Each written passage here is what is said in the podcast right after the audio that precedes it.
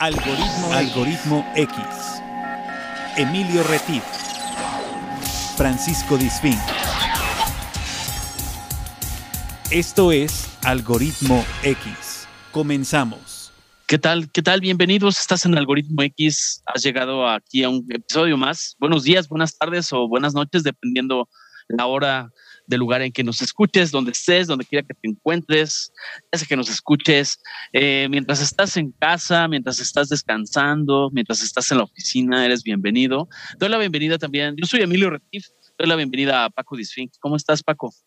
¿Qué tal, Emilio? Bienvenidos sean a otro episodio más de Algoritmo X. Como dice Emilio, donde sea que nos estén escuchando y si es la primera vez que nos escuchan, sean bienvenidos, no se van a arrepentir. Y si por azares del destino llegaron aquí, pues qué bueno que eh, se suman a la lista de escuchas de este podcast. Y por supuesto, invitarlos para que nos sigan a través de nuestra página de Facebook, Algoritmo X, y también a través de nuestro programa de radio hermano que se llama Algoritmo X y que pasa en la estación Radio Más, la estación de las y los veracruzanos, a través del 107.7 en la zona centro y en las otras radiodifusoras del norte y del sur, donde pueden escuchar eh, en todo el estado de Veracruz esta estación eh, de Radio Más y por supuesto en cinco estados a donde llega la señal. Además, esos programas pues tienen contenidos distintos y pueden ustedes encontrar eh, cosas muy interesantes aparte de lo que pueden encontrar en este podcast. Si no los pueden escuchar en vivo a través de eh, la radio, lo pueden escuchar en línea a través de radiomás.mx o bien buscarlos en SoundCloud en la carpeta de Radio Más y ahí adentro encuentran también la carpeta de Algoritmo X y por ahí están uno que otro contenido que tenemos ya al aire. Así es. Y la verdad es que tenemos temas para dar y regalar de chile, de dulce y de mole, como dicen en mi pueblo Hablamos un poquito de todo, hablamos con personas pues que tienen información relevante en sus áreas de especialidad. Esta noche, tarde, día no es la excepción. Tenemos un invitado que nos va a hablar de lo que fue la temporada Fórmula 1.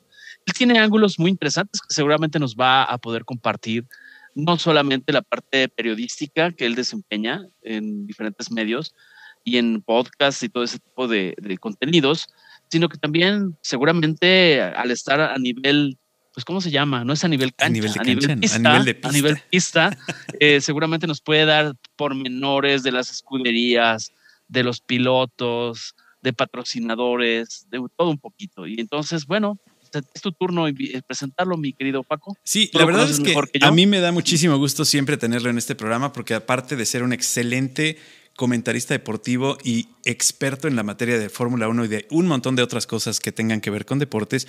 Aparte de todo eso, es un gran, gran amigo que estimo muchísimo y que conozco hace ya un buen de años. Más o menos 25 años, mi bully. Estaba yo haciendo cuentas que tenemos 25 años de conocernos. Éramos unos chamacos. Sí, mi Paco, increíble, increíble cuando dices 25 años se ha ido, eh, pues es más de la mitad de nuestras vidas, ¿no? Pues en mi caso, en mi caso no, pero sí, este, yo soy un poco más viejo, pero de todos modos sí. Este, la verdad es que me da mucho gusto tenerte aquí, Bulle, como siempre. Eh, eh, en esta ocasión, bueno, quisimos que el plato fuerte fuera la Fórmula 1, porque tú, aparte de saber todo acerca de la Fórmula 1, Emilio, creo que no conozco a nadie que sepa más de Fórmula 1 que Alejandro Bullegoiri. Así te lo puedo Me imagino. Ah, exacto. Te iba a decir, le dijiste Bulle, pero la gente no le dijiste que es Alejandro, Alejandro Reinal, que es nuestro, nuestro amigo. Eh, él trabaja para una empresa de comunicaciones e imagen en Puebla, en donde eh, lleva la parte también de deportes y que por supuesto creo que también les das por ahí tus cátedras a los que están ahí en deportes contigo, porque creo que eres el que más sabe también. ah, gracias Paco y Emilio por la invitación. Y bueno, pues vaya comentario. Eh, a lo mejor no conoces tanta gente que sepa de Fórmula 1, porque hay un chorro de gente. Sí, seguro que sí, seguro que sí. Pero, yo soy el que, gracias por el comentario. que más conoce es el Buchi. Así sí me De nosotros tres, por lo menos. No, bueno, de nosotros, tres, vaya, ¿qué te puedo decir? Exacto, pero bueno, la primera pregunta sería justamente, Alejandro, agradeciéndote que estés acá. Por ejemplo, ¿en qué momento de tu vida empezó a llamar? Porque no es nada más porque mi chamba tengo que saber. Seguramente en algún momento algo te detonó esta situación del amor por la Fórmula 1, entre otros, Fórmula 1 entre otros deportes. A ver, cuéntanos un poquito. Sí, bueno, fue en 1986 cuando la Fórmula 1 regresa a México. Eh, México tuvo el Gran Premio de Fórmula 1 a finales de los años 60. Eh, después dejó de venir el Gran Premio retoma, o sea, tiene una segunda etapa de 1986 a 1992. Eh, en 1986 eh, yo tenía nueve años y mi papá nos llevó a mi hermano y a mí al Gran Premio. Eh, lo veíamos en la tele, ¿no? Un poco, y era la época en la que Prost era, Alan Prost era el campeón mundial y Ayrton Senna comenzaba a figurar con aquel Lotus de John Player Special, esos coches que pues de alguna forma han pasado a la, a la historia, ¿no?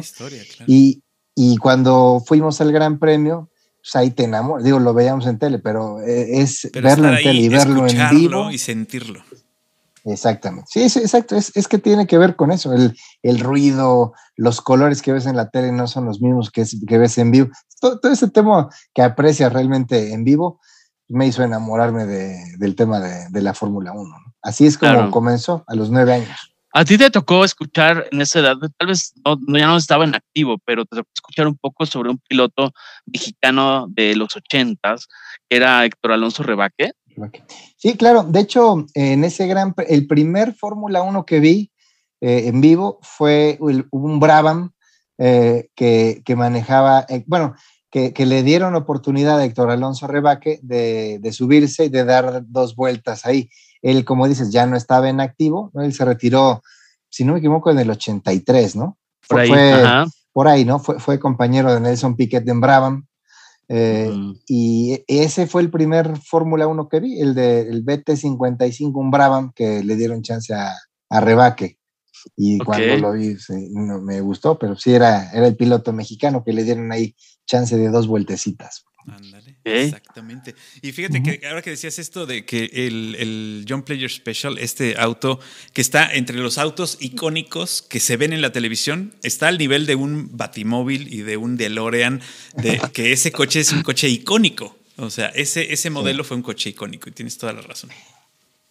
Sí, tuvo varios años el patrocinio de a la escudería Lotus, ¿no? Eh, pero bueno, obviamente desde la época de Mario Andretti, ¿no? Que Senna no fue campeón en ese Lotus, sí, Mario Andretti, pero, eh, pero ese Lotus que traía Ayrton Senna y que además con el casco amarillo del brasileño hacía como una combinación muy espectacular. Y después, bueno, por todo lo que significa Senna para la Fórmula 1, pues ahí quedó para, como un icono de esa época. es correcto, así es. Y eso te lleva después de enamorarte de la Fórmula 1 y de sentir a seguir otros deportes o ya también seguías otros deportes, o sea, el fútbol y todo esto que también tienes mucho conocimiento, mucho bagaje. Mucho bagaje. Eh, pues la verdad es que lo que empecé a seguir fue el, sí, la Fórmula 1 y ya después el, fútbol, ¿no? Digo, el fútbol a lo mejor eh, es un deporte mucho más popular, ¿no? Estás a lo mejor más enterado, es más fácil de ir pero no, yo nunca había ido a un partido de fútbol a nivel profesional. Lo primero que vi así a nivel profesional fue la, la Fórmula 1, ¿no? Y ya después pues sí me metí más a otros deportes. Ok, oye, y platícanos, ¿cómo, ¿cómo has vivido estas últimas temporadas? Esta temporada que acaba de terminar 2021, este, donde pues creo que estuvo bastante competido, donde la gente esperaba que Hamilton repitiera, pero parece ser que hubo sorpresas, pero bueno, yo no soy especialista, platícanos, platícanos así lo más relevante, lo que consideras tú como especialista, como lo más relevante de esta temporada. Pues lo más relevante es que finalmente alguien le pudo hacer competencia a Mercedes, ¿no? Porque desde 2013, cuando empezó la era híbrida de los motores eh, que son de mitad energía y mitad gasolina, pues Mercedes ha dominado la categoría, ¿no? Con cinco títulos para, o seis para Lewis Hamilton, eh, uno para Rosberg, que también corría para Mercedes, pero ningún otro piloto de otro equipo la había visto, ¿no? Así que yo creo que eso es lo más refrescante de, este año en la Fórmula 1. Digo que al final la pudo ganar Hamilton igual, eh, pero bueno, por lo menos el tema de llegar empatados en puntos a la última carrera, eh, pues se había dado. Bueno, ¿cuántas veces se había dado eso? Una vez, o sea, imagínate. Una vez en el 74, eh, Claire Regazzoni con, con Emerson Fittipaldi. Que finalmente ganó Emerson Fittipaldi. Que ganó el que estaban esperando que ganara, finalmente. Sí, sí, sí. En esa época.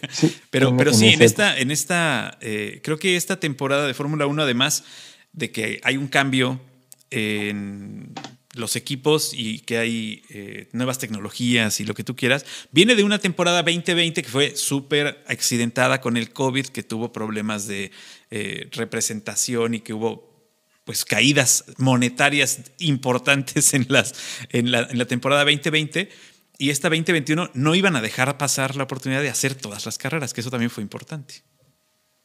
Sí, sí, bueno, la Fórmula 1 encontró finalmente la logística para viajar prácticamente. Sí, se canceló, este año se canceló Canadá, se canceló Japón, se canceló eh, sí, eh, Singapur y Australia, ¿no? Pero bueno, ya encontró la Fórmula 1 la manera de llegar a otros países o retomar circuitos eh, antiguos como Imola, como Turquía, ¿no? Entonces, es una logística espectacular, ¿no? Y, y, un negociazo, ¿no? Entonces, Exactamente. Además, además, ¿no? Entonces, como que el tema de saber, este, de, de, tener la capacidad de rehacerse o de reinventarse, pues, claro. como en todos los aspectos de la vida, pues también lo hizo la Fórmula 1, ¿no?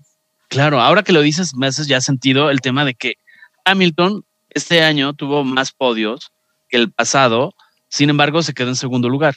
Eh, entonces, ¿es por la cancelación de algunas, algunas pruebas en este año? No, en realidad, eh, porque cada año tiene, eh, o sea, si son, el año pasado fueron 17 carreras y este año 22 o 23, 22, si no me equivoco. Fue la temporada más larga que ha habido en toda la historia.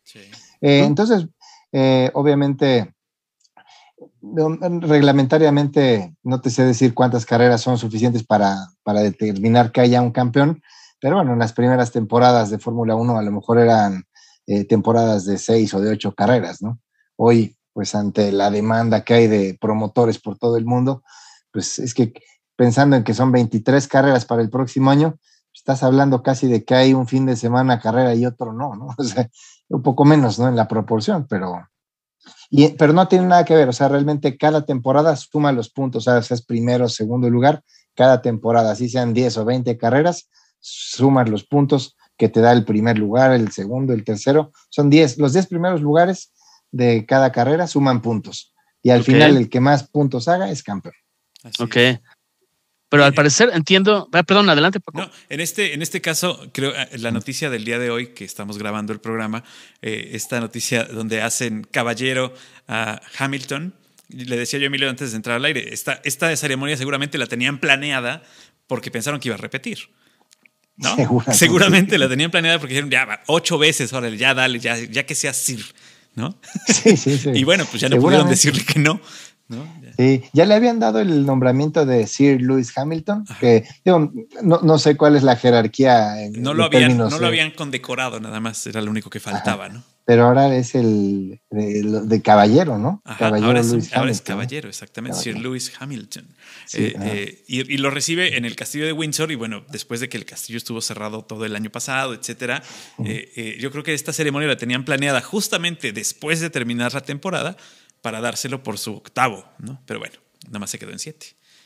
Claro, porque además, ahora que dices eso, Paco, bueno, no sé si seguramente eh, yo ya, lo sabía Alejandro porque él lee mucho sobre temas. A mí me llamó mucho la atención que la primera prueba de Fórmula 1 o el primer campeonato eh, tuvo en, en, Silverstone en 1950 la primera prueba, digamos, ya bajo el formato actual, bajo el formato de campeonatos, y fue precisamente eh, acudió la reina Isabel, pero todavía no era reina, ella era acompañante de su padre, rey Jorge VI.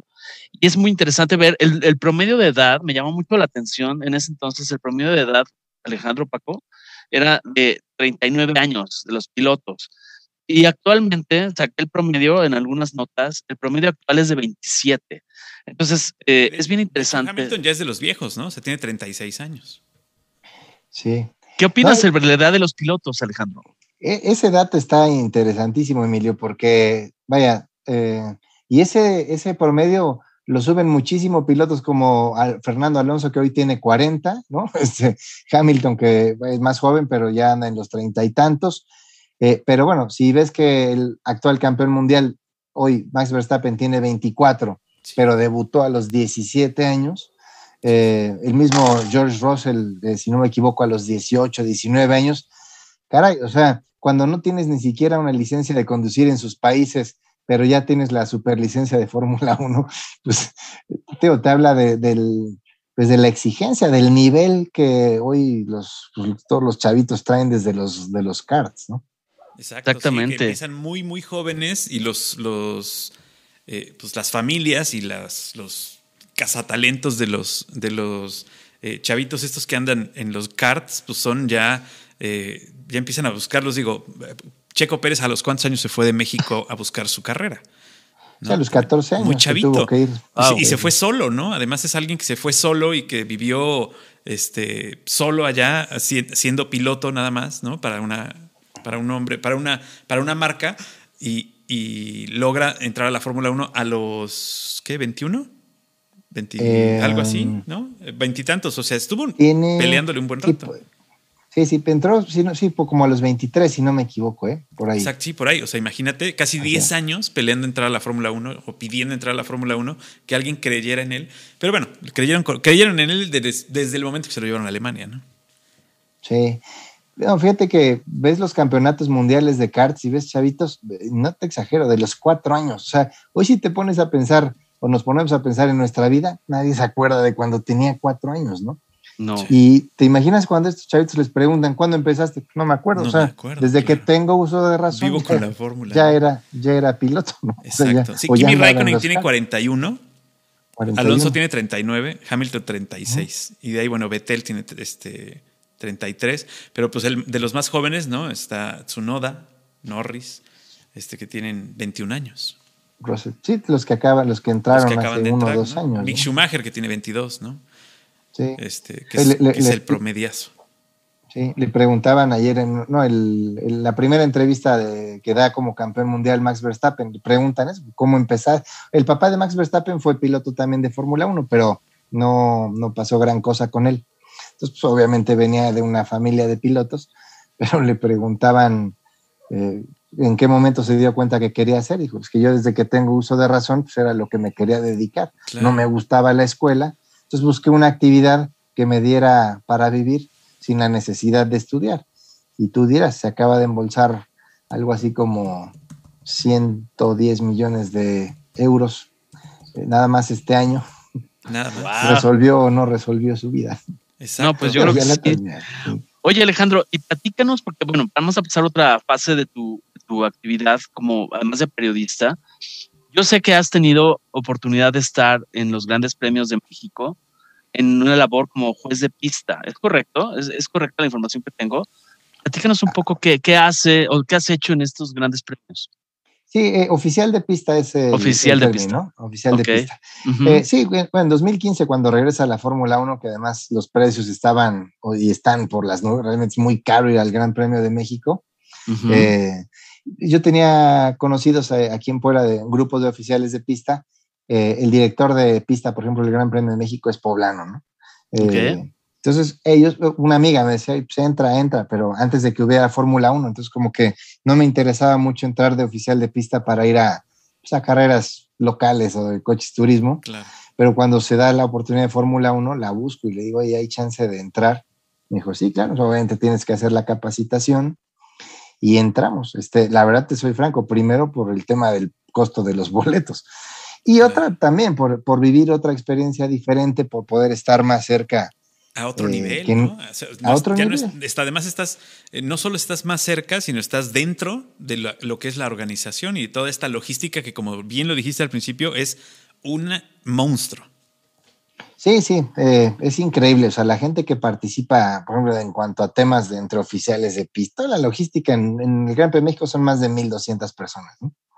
O sea, para organizar una carrera de tres días. Y, y, la parte de oficiales de pista, bueno, finalmente eh, bueno, se dice en el, en el argot de los oficiales de pista que ningún boleto paga el lugar que nosotros tenemos por lo cerca que estás. Evidentemente para la gente que no es tan aficionada y que va al show y a poder estar ahí junto al DJ y sentado y comiendo, pues está, está más cómodo, ¿no? Que estar en el sol y estar desde ahí desde las seis de la mañana. Pero pues es una forma de vivirlo diferente, más cerca y que de alguna forma también te, te involucra en actividades de la carrera. ¿no? Hace rato mencionabas la capacitación. Me gustaría que nos compartieras, para los que no estamos familiarizados, en qué consiste esa capacitación, o sea, cuál es la función, si lo puedes combinar, es decir, me capacitan en esto porque mis funciones principales antes, durante y después eh, consisten en tales. No sé si nos la quieras compartir. Sí, mira, eh, para oficiales de pista hay que, puede haber eh, diferentes actividades. Por ejemplo, eh, oficiales de pista de señalización, que son los que tienen las banderas, ¿no? los que muestran las banderas a los pilotos, la amarilla, la azul, la verde, en fin. Entonces la capacitación, digamos que para ese sector, aunque no las dan en general a todos, pero cuando ya te enfocas en una parte, para esa parte la capacitación está centrada en entender qué significan las banderas, ¿no? O sea, qué significa una bandera verde, qué significa una bandera amarilla, eh, qué significa una bandera azul. Entonces, aprenderlo y después hacer un examen sobre conocimientos como, como de la escuela. Eh, otra función, por ejemplo, de oficiales de pista es intervención, que, es la parte que a mí me... Cada quien se pone en la que, en la que quiere. O sea, tú te inscribes y yo quiero ser de intervención. Intervención se refiere a, eh, en caso de accidente, los de intervención somos los que entramos a que la pista nuevamente esté en condiciones. Así, a barrer, a, levantar, a, recoger los pedacitos, a levantar los coches, a subirlos a las grúas. Eh, esa es la parte de intervención. Eh, está la parte de oficiales de pista bomberos, eh, que son responsables de entrar en caso de que hay fuego en algún incidente o que un coche se, se para con lumbre en el motor, pues entrar y apagar. Eh, están, bueno, eh, digamos que en una jerarquía un poco más arriba están los jefes de puesto, o sea, los chief post marshal que le llaman, que son los que, los que mandan en, en cada puesto.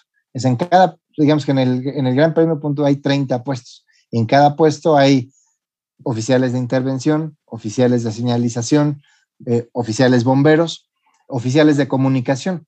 El de comunicación es el que está en radio conectado con torre de, con dirección de carrera y con torre de control, en donde informan todo lo que pasa y tienen que reportar. Ahora, por ejemplo, que está muy de moda ese tema de los track limits, cuando los pilotos se van afuera y los sancionan, ellos tienen que reportar, ¿no? Este, y te enseñan, la capacitación está enfocada a cómo reportar un incidente. Eh, por ejemplo, todos los coches están identificados como negros o amarillos. O sea, Ferrari negro, Ferrari amarillo. Si tú ves en la parte del roll bar, traen un distinto, o sea, o es negro o es amarillo. Entonces tú reportas Ferrari negro, eh, track limit en la curva 13, ¿no? Eh, y, entonces la capacitación está enfocada a eso, a, aprender cómo hacer un reporte, a cómo, cómo sacar las banderas, cuándo sacar las banderas, a los de intervención, cuándo entrar, cómo entrar, eh, cómo apretar el botón en el que si no, el que si no desactivas el coche, el piloto, y llegas y lo tocas por no saber, te electrocutas. O sea, hoy los coches que son de eh, híbridos, la, pila que traen, eh, obviamente el, piloto lo tiene que neutralizar. Eh, pero eso lo ves cuando aquí traen un foco de color verde. Cuando está verde es que ya lo puedes tocar. Si está naranja o rojo y tú llegas y lo tocas por desconocimiento, te das electro, electrocutada de tu vida. Te chicoteas, ¿no? Exacto. Entonces, la capacitación está en base a eso, o sea, a, conocer a conocer todo eso que, que, nos toca hacer, ¿no? Suena fácil, suena fácil así como lo platicas, pero entre que es el poquito y el, el roll bar y la bandera y a mí me tocó, ver, me tocó ver en una carrera en una eh, en la pista de Veracruz hace mil años cómo eh, se incendió una, una, de, una de las, eh, no sé cómo se llaman, estas eh, perolas donde ponen la gasolina, eh, que se las, nada más tienen un tubo, entonces la clavan en el tanque, ¿no? Las, voltean y se prendió. Y alguien, con muy buena intención, agarró una cubeta de agua y se le echó encima. Y obviamente, pues lo único que hizo fue esparcir el fuego por todos lados, ¿no? Porque no tenía la capacitación de que pues eso no se debe hacer. Porque lo, único que tenía que hacer era cortar el suministro, eh, cerrar la tapa y ya, se apaga, ¿no? O sea, no pasa nada. Están, están listas para, para ese tipo de cosas, pero él tenía una cubeta cerca, que era la cubeta para echarle a los birlos cuando, cuando tú cambias una llanta. Están tan calientes que los birlos los sacas y los echas en una cubeta con agua para poderlos volver a poner. Si no, no los puedes volver a poner. Obviamente esto era en turismo hace 30 años, ¿no? Entonces era bastante llanera. y este, se le hizo muy fácil silvestre, bastante silvestre. Este, y bueno, pues sí, se llevó la regañada de su vida y obviamente tuvieron que llegar a pagar todo, ¿no? Es, eh, hay que saber. Oye, justamente Alejandro, a ver, acláranos una idea para los villamelones o los este, silvestres aficionados que hemos visto alguna vez la Fórmula 1. Sé que el, justamente el tema de abasto de combustible no es permitido ya. O sea, entiendo que los, los autos tienen que salir con ah, tanque lleno, como se diga, para, pero eso al parecer está, en, está en discusión, ¿no? Está en discusión ese tema de si pueden abastecer o no combustible. A ver, platícanos un poco cómo está ese run run, el cambio de reglas. ¿Es a partir de esta o de la anterior temporada? Ah, no sé, a ver, Alejandro, cuéntanos. Ah, si él sabe. actualmente no, no cambian combustible. Eh, el próximo año cambia la, la regulación, o sea, los coches van a ser completamente distintos. Eh, no, te sabría decir exactamente si ya está autorizado el tema de que van a, volver a recargar eh, combustible, pero básicamente todo tiene que ver con las reglas de la Federación Internacional de la FIA. Eh, ha, habido épocas en las que se permite recargar, después dicen que no, después vuelven a permitir y todo, todo está en base a la competencia, es decir, en hacer que los equipos tengan mucho más participación, en que las estrategias de los equipos de alguna forma también tengan mucho más peso en los resultados, eh, porque puedes a lo mejor arrancar con menos gasolina, el coche pesa menos y puede ser más rápido, pero ahora, a la hora de entrar, pues cuando cargues te vas a tardar eh, como en la gasolinera cuando pides lleno. Son estrategias, básicamente. Y cuando pides lleno, cuando pides nada más 50 para que respire, ¿no? Exacto, para que llegue yo a la quincena, échale, échale Del guachicol, ¿no? Del guachicol. Exacto. Sí, es, básicamente eso, reglas que va imponiendo la, la, FIA. Ok, ¿y cómo se vive, por ejemplo, tú como oficial de pista, o sea, cómo vives emocionalmente esto? O sea, independientemente que estás en lo tuyo, estás que si la bandera tal y la bandera Y y Z, porque estás bien concentrado, pero ¿cómo lo vives? O sea, el ver pasar o el, ver todo el movimiento que hay en la logística de las escuderías, todo eso, ¿cómo lo vives? Si nos quieres narrar o compartir un poco esa parte. Sí, Emilio, es que, mira, yo la verdad es que yo disfruto todo, o sea, desde la, desde la oportunidad que tenemos los jueves cuando nos acreditamos de poder entrar a los pits a caminar y ver cómo están trabajando los equipos, desde que empiezas a ver eso, eh, y lo mismo, o sea, lo que te digo de los colores, cuando ves un Fórmula 1 en vivo, el tamaño de los, de los actuales Fórmula 1 es, es, es, espectacular, o sea, te paras junto a uno de esos y no se comparan con los de la década de los ochentas, ¿no? Que eran grandes ya, estos son, son inmensos. Entonces, ese tipo de cosas que, en tele no puedes apreciar eh, cuando prenden los motores y los que a pesar de que hoy ya no suenan como sonaban en la década de los noventas, ochentas, eh, aún así la tecnología que hay atrás es eh, fascinante, ¿no? el tema de poder entrar a la pista y de pisarla y de y de dimensionar, por ejemplo, las frenadas, ¿no? El estar al final de la recta y cuando tú en la tele lo ves venir de frente, como que le pierdes la dimensión de la velocidad. Pero cuando estás parado ahí y, y te acercas, me tocó 2015 y 2016 en el puesto 1 y como que me daba mi puesto de intervención la libertad de caminar un poco más hacia la parte de, la, de donde sueltan el acelerador y los ves pasar ahí a dos metros a 370 kilómetros. O sea, eso es algo que no ves todos los días, ¿no? No, bueno. Y, y, y, me emociona, o sea, es que me emociona eso, me emociona ver los cascos, que ahora no se les ven tanto por el halo, pero el, identificar a cada piloto, el olor que van soltando. Es que es un, eh, es un deporte que yo disfrutas con todos los sentidos, ¿no? Hasta con el gusto, porque de repente avientan. Bueno, se nos fue a estrellar ahí Valtteri Botas en 2015, nos dio una bañada de tierra hasta lodo, tierra en la boca, ¿no? Así que, y, no sé, o sea, realmente lo, es que disfruto, disfruto todo, todo este, Emilio. Digo, me podría quedar aquí platicando contigo tres horas, pero te voy a aburrir, ¿no? Pero yo quiero que nos, yo, sabes que quiero que nos cuentes. Tú me contaste alguna vez, ya tiene muchos años, que eh, te tocó ir a un, a un gran premio en Estados Unidos ¿O en dónde fue que fuiste a un gran premio? ¿O en Europa? ¿Con tu hermano? En Europa estuve, ajá. ¿No? Eh, esa, esa, eh, porque estábamos platicando, creo que sale, no sé por qué, pero cada vez que nos juntamos siempre sale a la plática algo de Fórmula 1, obviamente, ¿no? Eh, pero me, decía Bulle, y quiero que tú nos lo, nos lo narres de nuevo para la gente que nos escucha, esa emoción que te dio que venías con tu hermano y con algunas otras personas, que ibas apenas llegando al circuito y empezaron a oír los motores. Sí, fue en Italia. Eh, estábamos en Boloña eh, y estábamos en una pizzería. Era un sábado a mediodía. Y andábamos de mochilazo por Europa, mi hermano, este, yo y dos amigas y el novio de una de ellas. Eh, y en el póster de la pizzería había un póster que decía Gran Premio de Imola y eran esas fechas. Pues puta, pero ¿dónde está Imola? Pues puede estar a cinco horas y ya se jodió la cosa, ¿no? Lo preguntamos en la pizzería, oye, ¿dónde está el circuito de Imola? Aquí a media hora. Puta, pues denos las pizzas para llevar y haciendo los cálculos era, pues, era sábado de mediodía y la calificación empezaba por ahí de la una. O, eh, entonces cuando llegamos, dijimos, bueno, pues vamos. Era la época en la que no había GPS, entonces era medio ir preguntando, ir, por dónde. Eh, ir viendo los letreros de Autódromo Dino y Enzo Ferrari, que este, así, o sea, preguntando, preguntando.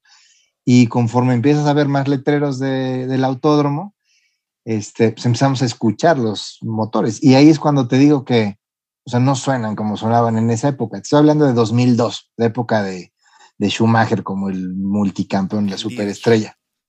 Motores B10, ¿no? Este, entonces cuando, y el circuito de Imola, pues, es un circuito que está en un pueblito, pues de hecho se llama San Marino, en la República de San Marino, y, pues, y conforme nos escuchas los ruidos de los motores más fuertes, pues sabíamos que ya estábamos más cerca. Que sí era por ahí. que sí era por ahí. Y, y, y, la pista, cuando no hay carrera, como que está abierta porque hay casas adentro del autódromo eh, de hecho, las partes de la pista son como a veces hasta nombre de calles o las curvas. Entonces empezamos a identificar los nombres de las, de las curvas que mi hermano y yo no sabemos, o sea, Ribatza, Tamburelo, esos nombres de, de, las curvas, pues ya ubicábamos por dónde más o menos andábamos. Y ya se escuchaban muchísimo los coches. Ya nos estacionamos, nos, nos acercamos para, oye, ¿dónde venden los boletos? Pues, y muy lejos, en lo que caminas de aquí hasta allá, y a la, práctica, a la, calificación le faltaban 15 minutos. Entonces lo que pues, la opción fue, nos recomendó alguien, ¿sabes qué? Vas a pagar tanto por la calificación y vas a entrar y si bien te va, los vas a ver dos minutos, mejor compren para la carrera de mañana. Entonces lo que hicimos ahí era una barda que se paraba, pues, nos subimos a unos árboles y una parte de la pista se veía en bajada. los veíamos un pedacito y se acercaban a la barda donde estábamos y aquí los escuchabas, no los veías, pues los escuchabas. Y entonces realmente, pues lo que te digo, o sea, el tema de disfrutar eso es ese, ruido que pues es como ir a la orquesta sinfónica para los que nos gusta. Claro. Lo disfrutas muchísimo, ¿no? Claro. Oye, Alejandro, estoy intrigado porque te oigo, te he escuchado al menos dos veces decir, los motores no suenan como antes. Y el ruido de los motores, evidentemente, es una de las cosas que más te ha llamado, así lo interpreto, pero ¿cómo sonaban antes y cómo suenan ahora? Porque noto cierta nostalgia de que antes sonaban como más románticamente el, rum rum de los coches. Sí, mira, sonaba, eh, ya te puedo decir, por ejemplo, en, México, estabas parado en el viaducto, en, el, la altura del Metro Puebla, fuera de ciudad, eh, de ah. ciudad deportiva. Y los coches estaban adentro, porque también me tocó llegar tarde a alguna práctica, igual, o sea, estando parado en el Metro Puebla, en esa parte del viaducto, los escuchabas. Es que no, no, sé, no sé cómo describírtelo, Emilio, es un en, el tema de, de, de, y de fuerza, o sea, de, de, intensidad, claro. De intensidad, exactamente. De intensidad. Si lo pudieras medir, con decibeles, no Seguro te sabría decir la diferencia. Gran diferencia, sí. Pero podías no estar viendo el coche porque estaba en otra parte de la pista y lo, y lo seguías escuchando. Era un sonido mucho más agudo eh, los cambios de velocidades, por ejemplo, tronaban, ¿no? Este, explotaban las cajas, o sea, las frenadas, el pam, pam, pam, no sé, y explotaban. Y hoy es un sonido bonito, pero mucho más tecnológico. El sonido del turbo, lo que, en aquella época también había turbo, pero hoy el turbo combinado con la energía eléctrica, o no, te lo sé explicar técnicamente, no suenan tan fuerte, suenan más roncos, o sea, a diferencia del ese, al más ronco de ahora. No sé, que a lo mejor al que no está tan familiarizado puede decir qué diferencia tiene una de otra. Pero, no, pero tendría que ver tu expresión al explicar. Tendría que ver la expresión esa, de, lo que nos está Esa es parte, de la, parte de la explicación y la verdad es que eh, se la pueden perder, se la, se la pierden por completo al tener, al tener solamente el audio de Alejandro. Pero sí es muy cierto que cuando hubo este cambio, porque el primer cambio que fue fue en el sistema de escape. Ese fue el primer cambio. O sea, el primer cambio que la federación obligó a hacer un cambio a todos los, equipos fue en el sistema de escape. Posteriormente en los motores. Y como bien dices, la tecnología que ha variado y que ha cambiado en la secuenciación de las cajas, en la tecnología que han invertido para que sean pues más efectivas y al hacerlas más efectivas pues también son menos ruidosas. Parte de ser más efectivas es que son menos ruidosas. Es como eh, escuchar un Datsun 76 en la calle y escuchar un Nissan Sentra, ¿no? Así, así de ese, eh, en ese nivel es, como, lo podemos, como lo podemos comprobar. O sea, es el mismo coche, lo hace la misma fábrica. Lo hubieras comparado con un Mustang o una cosa así, no, porque, con un porque, los Mustang siguen siendo ruidosos. Es a lo que voy. O sea, el Mustang sigue siendo un coche deportivo que la Ford hace que suene fuerte, ¿no? Pero el coche común, un Volkswagen, un sedán, del 82 a un Volkswagen Sedan del 91, que era ya inyección con un solo escape, etcétera, también había una gran diferencia de sonido. Y esa es más o menos lo que le pasó a la Fórmula 1. Obviamente, para, para fans como, como Alejandro y como los grandes eh, que siguen. Debidas proporciones. Hubo, hubo un, eh, eh, pues sí, desencanto cuando se tomó esa decisión, ¿no crees? Mira, te cuento una rápida de ese, de, ese Gran Premio de Imola. Después de la calificación que no pudimos entrar, pues nos quedamos afuera, encontramos a unos colombianos, que era cuando corría Juan Pablo Montoya, que era colombiano, italiano. nosotros sacamos el tequila, los italianos el vino, los colombianos. Bueno, se hizo una peda marca llorarás. Este, y el otro día crudísimo, oye, qué hora será? Porque era la, era la época en la que existía el, el warm-up, el calentamiento de la mañana. Y les daban una hora para entrenar. Hoy ya eso no existe. Pero dijimos, pues yo creo que con que entremos a las 8 de la mañana en Italia, pues es buena hora, porque habíamos comprado acceso general. Yo creo que a las 8 sí agarramos buen lugar. A las 8, cuando entramos, el autódromo estaba a reventar de, de aficionados de Ferrari, todos pegados a la reja de rojo. Entonces no, no, pues no encontramos lugar. Nos subimos a un techito de una casa, crudísimos, y cuando salió el primer coche, el ruido que te, creo que ha sido la mejor cura de una cruda que, he tenido en mi vida. O sea, ese, ese, ese zumbido que te ponía la piel chinita y el verlos, además, yo no los veía desde el 92, la última vez que, había, que vino a México en esa época, y ese 2002, o sea, 10 años sin ver Fórmula 1, el volverlos a ver y la tecnología. Pero insisto en el ruido, por la pregunta que hacías, Emilio, o sea, podías no ser tan fan, pero el ruido era un espectáculo que, que acompañaba al tema, ¿no? Eh, es lo que pasa. Yo creo que es lo que pasa, lo que pasa con el poco éxito, aparte de la difusión, obviamente, con el tema de la Fórmula E. ¿No? Es un gran tema. Sí, sí. O sea, la Fórmula E, que es el equivalente, pero en totalmente eléctrico, eh, eh, no ha tenido tanto éxito porque pues es, vas a ir a, vas a ver los coches, pero los ves pasar y no oyes nada, ¿no? No lo sé. O sea, oyes la llanta raspando el, el, asfalto y a veces la frenada, ¿no? Pero el coche no hace ruido. El coche es como una licuadora que pasa enfrente. Así, literal. Fíjate que ahora vino a Puebla la Fórmula E. Te voy a decir que la vez que me sorprendió gratamente, no había tenido la oportunidad de verlos en vivo y bastante bien, pero evidentemente, en vivo, cuando estás además cerca, pues, como acreditado y estás muy cerquita de la pista, suenan así como aspiradoras muy potentes y lo hace interesante pero sí, como lo comparas y como si vas con la expectativa del ruido de, de los motores, pues no hay motores. De los motores, pues no hay motores. Y, además creo que, le, tocó, le tocó, a esta, esta, en esta ocasión, que incluso eh, hasta regalaste boletos y todo eh, de, de, la Fórmula E en Puebla, también le tocó eh, este gran recibimiento porque pues veníamos de la pandemia donde no habíamos podido ir a muchas cosas, ¿no? Y fue un buen momento. O sea, creo que le fue muy bien por eso también, ¿no?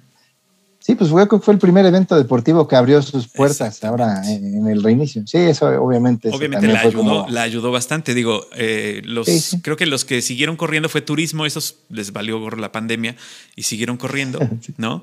Eh, y bueno, pues siguieron con su mismo éxito, que pues, es un éxito mucho menor si lo comparas también con cualquier otro ejercicio eh, de motores internacionales, ¿no? Sí, sí, totalmente. Eh, pero sí, ese reencuentro también con la normalidad creo que ayudó, ¿no? Ayuda, exactamente. Oye, Alejandro, de todos los pilotos que has visto ya sea en televisión, en algún documental o en algún porque tal vez no todos los has visto en pista, ¿cuáles o cuáles son los tres pilotos de la historia que son así como que tu máximo, eh, tu máxima admiración es para ellos? Me gustaría saber. Pues mira, me voy a lo mejor a ir un romántico con el tema, la época de oro que eran los ochentas y noventas y de los que me tocó ver en vivo. Eh, pues yo, Alan Prost era como un piloto al que yo admiraba por su inteligencia, no, no era el más rápido a una vuelta, pero era un piloto que sabía ganar carreras, cuatro campeonatos mundiales. Eh, en contraparte a Ayrton Senna, ¿no? Que Senna era un piloto rapidísimo, eh, más, más impulsivo y que sus errores a veces le llegaron a, perder carreras, pero ver a Senna y sobre todo en lluvia, eh, no, me tocó verlo en lluvia en vivo, pero sí en vivo en seco, y era espectacular. Y otro piloto también de esa época que, que era espectacular era Nigel Mansell de Inglaterra. Solo ganó un campeonato mundial, pero se le escaparon por nada, por lo menos otros tres títulos, ¿no? Un piloto espectacular. Eh, pero no sé, a lo mejor, Emilio, te, lo digo porque en esa etapa, a lo mejor como más chico y veías a los pilotos como con edad más grande, de alguna forma admiras eh, como un poco hacia arriba, ¿no? Y los pilotos de hoy, bueno, no te, son espectaculares, pero cuando llegan a los 17 años y uno tiene 44, pues de alguna forma, y, y, conforme vas perdiendo la capacidad de sorpresa, no porque no sean pilotazos, pero por la época y por cómo los admiras, yo me quedo con esos tres, con Senna, con Prost y con, con Mansell, ¿no? Claro. Oye, ¿y, crees que es así como es ahora con los vehículos que uno puede ir a comprar a cualquier agencia? ¿Crees que ahora es más fácil manejar un Fórmula 1 que antes? Yo me acuerdo las, las imágenes de las primeras cámaras a bordo. El piloto estaba peleando contra el coche, básicamente. En cada curva tenía que controlar el vehículo como si fuera un, caballo. O sea, era un animal. Y ahora eh, ya no se ve eso. Obviamente, digo, la tecnología, ¿no?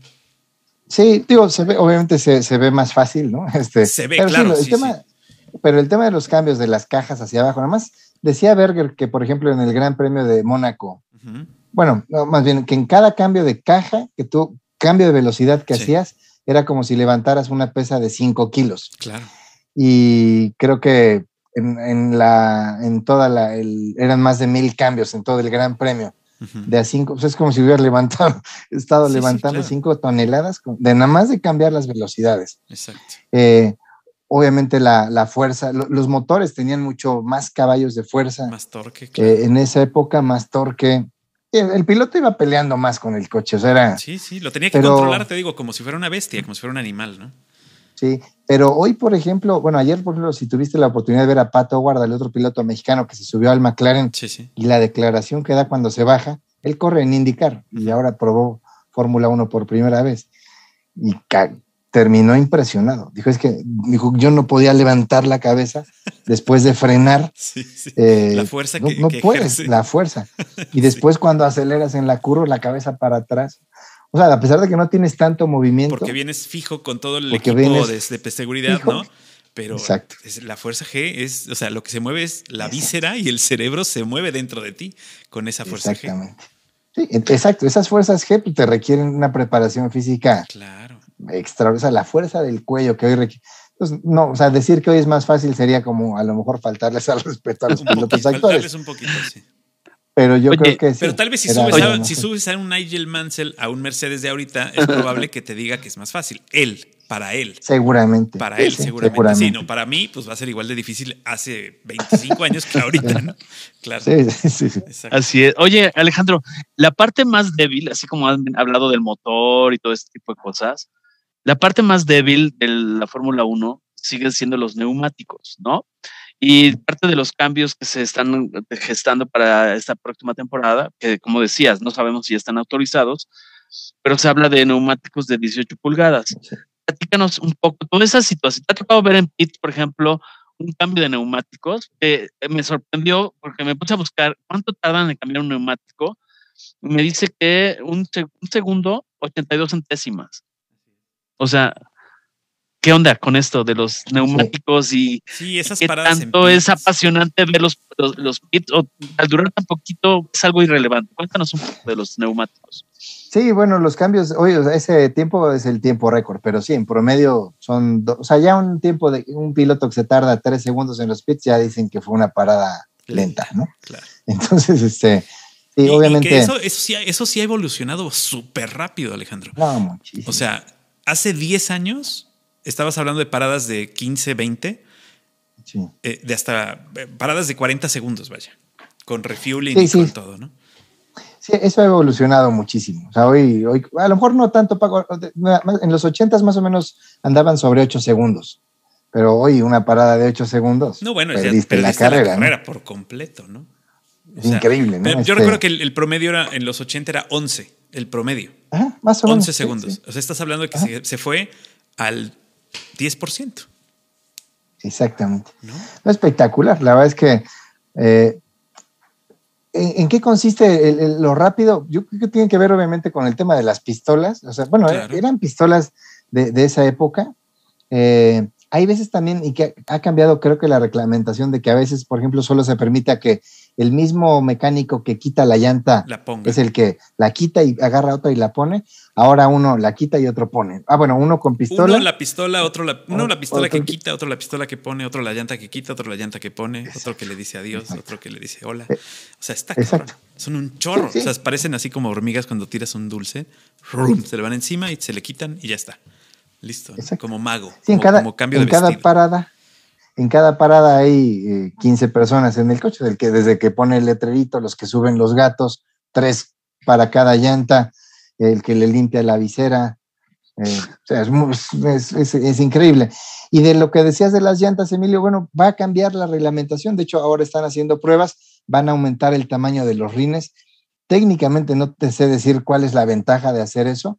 Eh, obviamente, de lo que se habla es que el próximo año, cuando cambien las regulaciones, están buscando que los coches del próximo año no generen tanta turbulencia a los coches que van atrás. Hoy son tan aerodinámicos que el coche que va atrás pierde prácticamente todo, todo o sea, se corta tanto el aire que, por ejemplo, en curvas no hay aire para, siendo el aire un, elemento que los pega al piso, cuando vas muy cerca de otro y no tienes aire, pierde, o sea, es difícil de, manejar. ¿Es lo que llaman efecto suelo? ¿Le llaman eso? El efecto suelo va, ese es, el, ese es lo que entra a partir del próximo año. Ok. Es, un, eh, es una tecnología diferente de aerodinámica que no, no sé explicártelo. A Con manzanas, no te preocupes. Pero, eh, pero tiene que ver con que, con que el aire eh, fluye a través del piso de los autos y generan que el coche se pegue, se pegue al suelo, ¿no?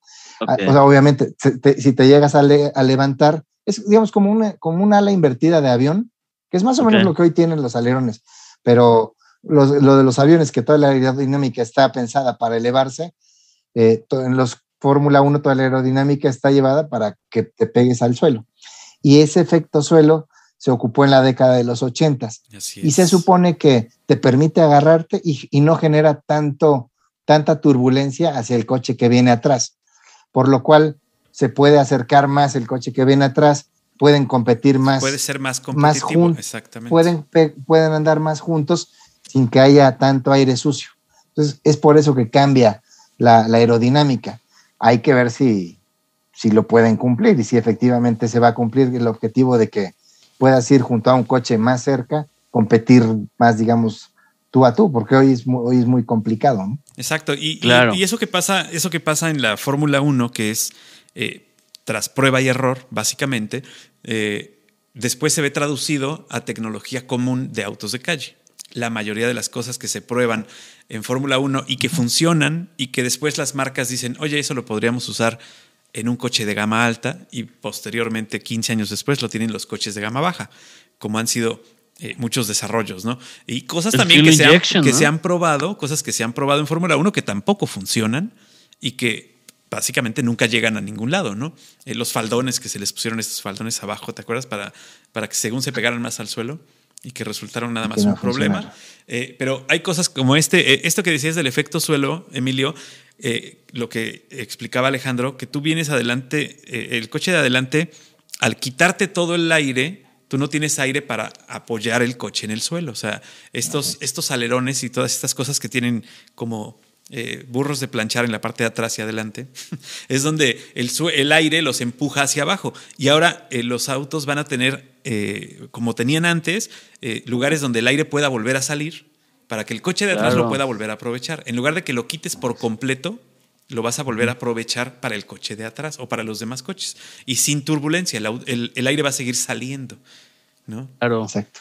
Oye, y ahora que decías, ahora que decías cómo adopta la industria automotriz y todo esto, algunas innovaciones de antaño de la Fórmula 1, pues ¿qué me dices de los taxistas con los alerones y todo ah, este tipo de, accesorios, ¿no? Que los,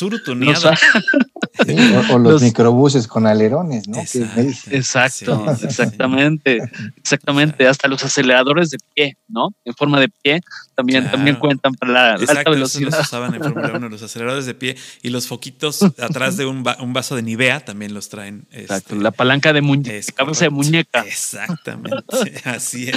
Esas eran las buenas ahí en Fórmula 1. ok. Este, Oye, Alejandro, perdón, regresando a la parte seria, porque me decía, oye, estos me vinieron a, estar cotorreando con el acelerador de los taxis, pero bueno, es para romper un poco el hielo. Ah. me gustaría preguntarte, Alejandro, si nos quieres compartir los momentos más memorables, ya sea viéndolo en televisión o no, o como oficial de pista, en cualquier ángulo que lo hayas vivido, esos momentos que, siempre te acordarás, no importa si fue en los 80, cuando eras niño, en los 90 o en los recientes años. Alguna de esas anécdotas que siempre tienen que salir a colación en, alguna, en algún momento familiar, con los cuates. Cuéntanos un poco.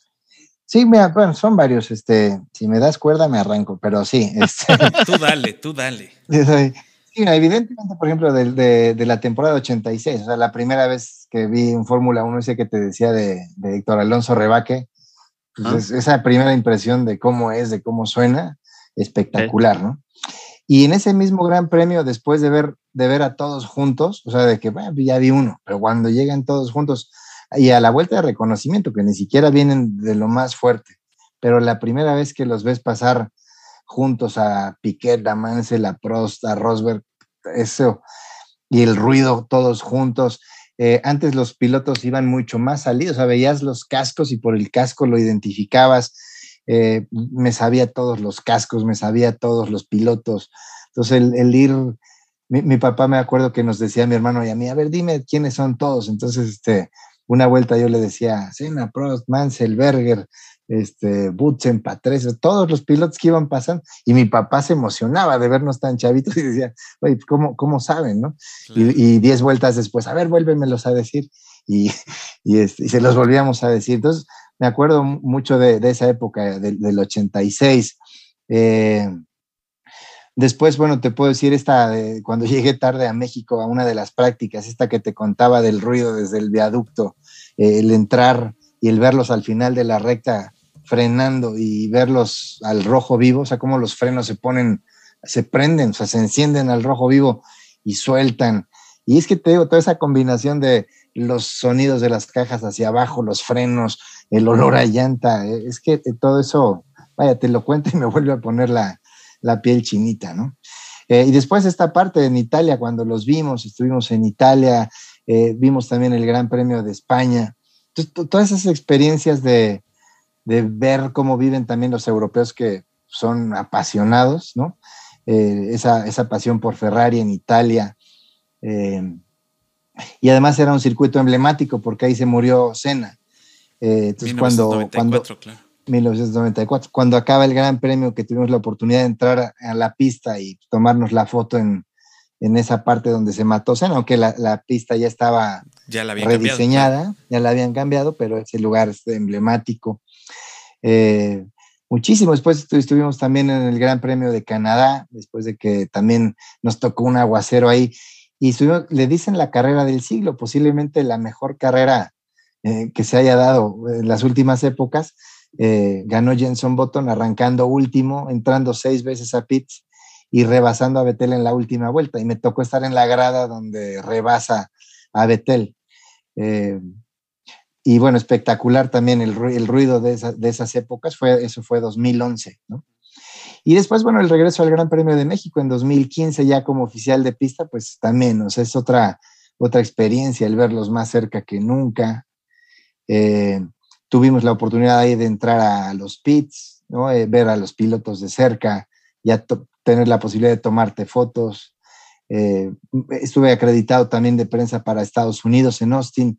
Ahí tuve la oportunidad de una foto que pues, la voy a guardar siempre con Prost, que entré al motorhome de Renault y estaba sentado ahí comiendo y me acerqué a pedirle este, la foto y bueno, eh, medio serio, pero se paró y la foto con él, la foto con Nicky Lauda, ¿no? este, Entonces, hijo, es que son muchas, Emilio, pero la verdad es que sí, cada vez que lo platico y, y a veces cuando digo, ¿por qué me apasiona tanto esto? Y me, pues me pongo a acordarme de todas estas eh, anécdotas de los grandes premios en México de los noventas. Cuando Sena abandona en el 92, también pasó caminando frente a nosotros y pues fue la última, en persona, la única vez que lo pude ver. Entonces, son, son muchos, muchos.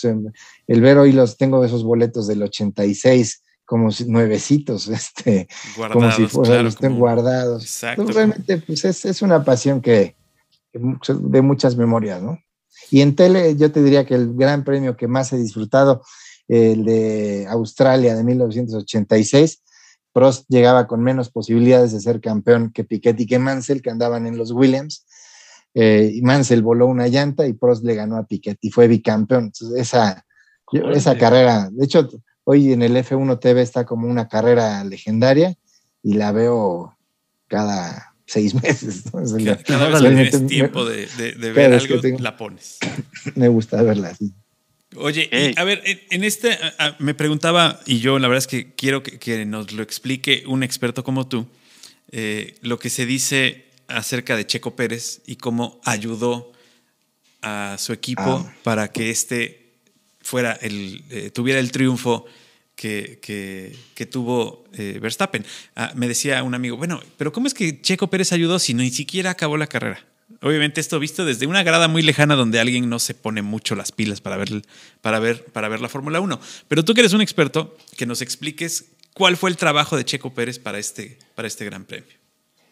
Era, evidente que Lewis Hamilton traía mucho más ritmo de carrera que, Verstappen. O sea, Verstappen, Verstappen arranca primero, Hamilton se lo come en la arrancada. Sí. Y, desde ahí se vio que y se va adelante y se va adelante. Y, Verstappen con su mejor ritmo no podía, o sea, se fue, se fue separando, ¿no? Después vienen los cambios de, o sea, entra primero Red Bull y me, sorprendió que, que, Mercedes fuera luego, luego con la estrategia. Cuando ellos tenían la sartén por el mango, pudieron alargar la parada de Hamilton más tiempo. Claro. Pero bueno, como por ir con la misma estrategia, entran juntos. Los dos cambian por llantas duras eh, y se pensaba ahí que, Verstappen se podía acercar. Eh, no, no podía. Eh, pero en ese cambio de, neumáticos, bueno, ya traía una diferencia de 11 segundos. Entonces, cuando entran, yo creo que Mercedes no calcula que va a salir atrás de Checo Pérez. Este, Checo ya, a pesar de que traía las llantas rojas, las blandas, pero ya más gastadas, pues le dicen, trata de aguantar a Hamilton. Claro. Eh, obviamente en recta es imposible aguantar porque se te corta y lo pasa, pero en las curvas lentas puedes, en vez de darlas a 180, darlas a 160 y cuando Verstappen viene atrás, eh, logró descontar una, ventaja, una desventaja de 11 a 2 segundos, ¿no? Claro, Entonces, ese es el trabajo. Eh, ese es el trabajo que hizo Checo Pérez. O sea, hay, que, hay pilotos que de otras categorías que han criticado como la estrategia de decir que pues, eso es antideportivo no es pues, antideportivo porque estás, trabajando en equipo. Claro, eh, y, Checo, y lo que hizo es que cuando lo pasa Hamilton, lo vuelve a rebasar. O sea, dos veces volvió a rebasar a Hamilton. Y bueno, sí se rifó como los grandes. Pero básicamente en la parte donde no había opción de pasar para Hamilton, ahí con que ruedes un poquito más lento del ritmo normal, vas frenando al de atrás Exacto. Y, le dio la posibilidad de Verstappen. Ya después lo de la, la bandera y el safety car, pues cambia la estrategia pero yo creo que finalmente le da la oportunidad, o, no le dio la posibilidad a Mercedes de, sacar una ventaja tan amplia y, de, entrar a cambiar llantas para la última parte. Por eso se llama escudería, ¿no? O sea, tiene que ver con escuderos, ¿no? exacto. ir haciendo coequiperos y haciendo. No, y esa de última, repente sacrificando, ¿no? Esa última vuelta, ya con eh, cuando liberan la bandera, que pues tenía que salirse, el safety se tenía que salir eh, si no hubiera acabado de, otra, de una manera muy, muy triste la temporada. Pero Verstappen, la verdad es que tuvo, más, tuvo mejores manos que Hamilton, a pesar de que este, hizo todo lo que pudo, jamás lo pudo alcanzar. O sea, ya no le dio tiempo, ya no había, una, ya no había un momento en el que Hamilton pudiera agregarle, quitarle ese segundito para alcanzar. Ah. O sea, creo que sí, eh, en esa arrancada a mitad de pista, este, se lo comió rapidito. Sí, pero ahí ya tuvo que ver todo el tema de las llantas, porque pues Verstappen traía llantas casi nuevas, casi nuevas, entró a cambiar y Hamilton no tenía opción de entrar. porque si Hamilton entraba, y Verstappen se quedaba afuera y la carrera terminaba con safety car, pues, Mercedes iba a aventar el ridículo de la vida, ¿no? Exacto. perdiste la carrera por entrar a los Por entrar a cambiar llantas. Sí, Mercedes no tenía chance, no tenía opción. es más fácil decidir una estrategia cuando vienes en segundo, porque ves lo que hace el primero. Tú pues como primero no sabes si entro, el de atrás, vas especulando. Sí, Realmente fue pues mala suerte ahora para, para Hamilton y no tenía con qué, o sea, realmente no tenía ya con qué pelear al final. ¿Y qué te dice esto, esto de, este comentarista holandés? Eh, ya lo viste, que, agradece a Checo Pérez. Agradece, a Checo. agradece a Checo Pérez y dice que no fue penal el de Robin, ¿no? Sí, estamos en deuda. Estamos en deuda este, con los mexicanos y con, Checo Pérez. y se la vamos a reparar de alguna forma, no sé cómo. sí, sí, y termina, además, termina la nota este, este comentarista con los mariachis atrás, ¿no? O sea, es, es este, digo, muy de primer mundo esto. Queridos amigos a México, eh, acá les habla Bo desde Holanda. En nombre del pueblo holandés les digo muchas gracias. Esperamos eternamente de ustedes con ustedes. Nuevamente disculpa por la escena de Arjen Robben. Eh, vamos a compensar esa falta como no lo sé aún, pero se lo prometo.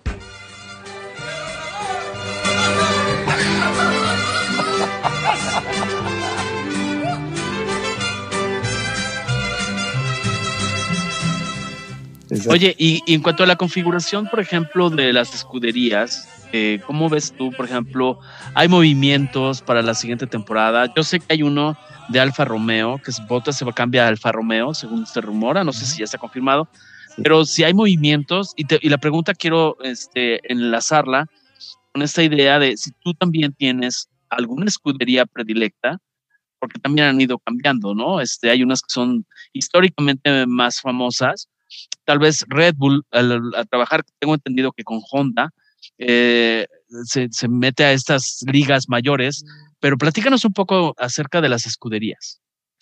Sí, bueno, los equipos han ido obviamente eh, cambiando, ¿no? A lo largo de la historia. Apenas eh, murió, por ejemplo, Frank Williams, ¿no? El, decían el último garajista, ¿no? El, un, británico que hizo su propio equipo, que construían los coches y a diferencia de ellos, que ellos hicieron marca por el apellido, pero a diferencia de Ferrari, de McLaren, que son, digamos, más grandes corporativos, eh, pues era una, una, escudería, digamos, más, más romántica, ¿no? Eh, obviamente de los equipos legendarios, pues Ferrari como el máximo ganador, McLaren, eh, pero Ferrari es el único equipo que ha corrido todas las temporadas, ¿no? De, toda la historia. y después, bueno, pues han venido surgiendo equipos nuevos. O sea, hoy sí vemos, por ejemplo, a, eh, el equipo de Haas, eh, bueno, Aston Martin, eh, que se llamaba Racing Point el año pasado.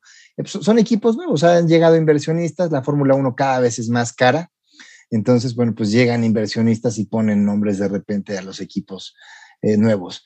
yo en cuanto a favoritos, no, no, nunca he sido tanto de, de escuderías, he sido más de pilotos. me caía bien McLaren por la época de Prost, pero no me gustó cómo trataron a Checo Pérez cuando corrió con McLaren, ¿no? Que le dieron un chance de una temporada, fue mala la temporada para todo el equipo y le dieron las gracias, ¿no? Y ahí como que cayó un poco de, mi gracia. Y sí, de los equipos, por ejemplo, de los cambios para el próximo año, Botas deja Mercedes, va a correr ahora para Alfa Romeo. Eh, y yo creo que ahí se da el cambio más interesante, no porque Botas salga, sino por el que llega.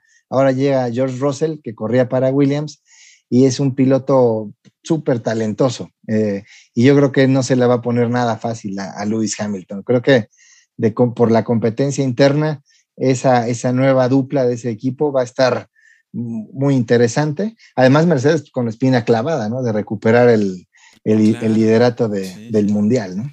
Yo creo que ahí está. Ese es lo más atractivo. Al próximo yo creo que ese es el. Y yo creo que a Hamilton le quedan pocos años y, tendrá que dejarlo como escuela eh, para, para, ceder ese lugar. Ese, ese, lugar va a ser así como eh, especial para el piloto que tome ese lugar. ¿no? Sí, de acuerdo. Sí, yo creo que si Hamilton no llega a ganar el próximo año, Sería va a optar posiblemente por el retiro. No sabemos qué esté pensando él, ¿no? Pero, Pero me atrevo a pensar, ¿no? Probablemente, Este, eh, se dedique a otras cosas que seguramente dinero no le hará falta. Exactamente. por, eso, por eso no nos preocupamos, no tendremos que hacer una vaquita para que siga este, comiendo, comiendo frijoles todos los días. Eso, eso, eso, creo que no tendremos que preocuparnos. ¿Cómo ves eh, eh, la posición que toma ahora eh, pues la parte gubernamental de Ciudad de México de, de darle la bienvenida después de hipercriticar la llegada de la Fórmula 1 y ahora decir, qué bueno que está con nosotros la Fórmula 1, e incluso el espaldarazo de estar ahí, tomarse la foto con Checo Pérez. Este, obviamente sabemos que están haciendo campaña, pero eh, eh, este cambio tiene que ver con dinero, tiene que ver con publicidad. ¿Con qué tiene que ver? Eh, ¿O se convencieron realmente? Yo creo que se convencieron, ¿no? digo, ha sido tan paradójico y tan contradictorio como tantos otros temas de este gobierno pero digo, yo creo que no, puedes, no puedes este, cerrar los ojos a un evento mundial como lo es la Fórmula 1. O sea, eh, lo que genera en derrama económica a la Ciudad de México es, increíble. O sea, es que se llenan los hoteles, eh, los, la cantidad de Ubers que se ocupan durante ese fin de semana, los restaurantes, lo que se vende ahí adentro. No sé, los, la capacidad hotelera de los Airbnbs. Eh, si tú buscabas realmente hospedaje ese fin de semana, todo carísimo, carísimo y no había nada, ¿no? Entonces habla, o sea, mientras hablas de un evento que tiene esa demanda y esa derrama económica, eh, pues tú como gobierno no, puedes cerrarlos. No, claro. o sea, como gobierno tienes que generar las condiciones para generar riqueza, ¿no? Digo, más allá de las ideologías de partido, pero no son, no son ciegos, ¿no? Y obviamente ven lo que mueve para la Ciudad de México. Eh, pone a México en los ojos del mundo, como ningún otro evento deportivo tenemos. ¿Sigue siendo, ¿sigue siendo el, gran premio más divertido según los pilotos o, este año no se lo dieron? Todavía no sé, eh, el, mañana se hace la premiación. Ok. Eh, Porque el año pasado fue el, más entretenido o el más divertido o el más... Fue el, fue el mejor, se, premia como, el, mejor, evento. Como el mejor evento. El mejor evento, que se califican un chorro de cosas eh, pero lo que México ha hecho, por ejemplo, a diferencia de otros grandes premios, es cómo ha juntado una carrera de coches con el entretenimiento y con, el espectáculo, ¿no? Eh, desde armar, bueno, esta parte de que en, el DJ, bueno, cuando acaba el podium entra un DJ y el Foro Sol se acaba haciendo un concierto musical. Una fiesta, pues, eso no lo tiene otro gran premio. Ahora vi que los árabes o en, en, Abu Dhabi lo hicieron también. Sí. Entonces mañana jueves es cuando se sabe si México va a ganar. Yo creo que no lo va a ganar porque hubo un problema ahí con la grada general de que no estaba lista el viernes. Claro, claro, sí, es, hubo, o sea, no puedes darte lujo. Eso estaba, eso estaba yo viendo que, que los organizadores se les hizo muy fácil decir, hoy no van a poder entrar, les vamos a regresar el dinero, pero mañana, ¿no? Y bueno, la gente dio portazo, entraron y fue todo un relajo. sí, sí. Y, y, era un problema de seguridad, ¿no? Era un problema de seguridad con la grada. Sí, no, no la había autorizado. Eh, protección, civil. entró y la clausuró. Eh, amigos que, fueron a esa grada, incluso ya cuando la permitieron, me mandaban fotos y de los desniveles de las. me, dijeron, por si no nos volvemos a ver. No, pues que le subes ahí a. No, es que le subes a. No sé cuántos le caben a esa grada, pero cinco mil o siete mil. Sí, claro, claro. O sea, es, peligroso, sí.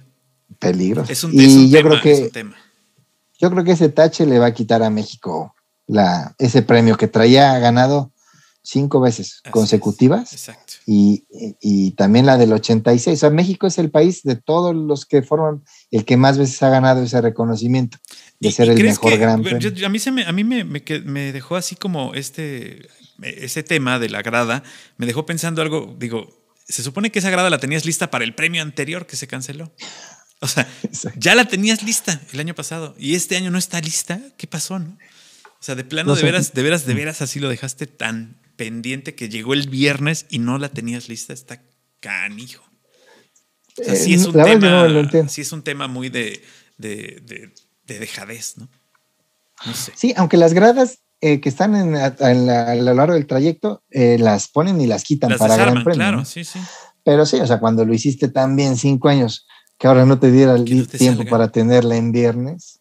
Sí, ridículo, la verdad, ridículo. o sea, incomprensible, ¿no? La verdad. Claro. Oye, voy, quisiera cambiar un poco de, datos. A ver, ¿tú qué le dirías, por ejemplo, a un joven que piensa dedicarse al periodismo deportivo, pero que se piensa dedicar o quisiera dedicarse a la fuente de automovilismo?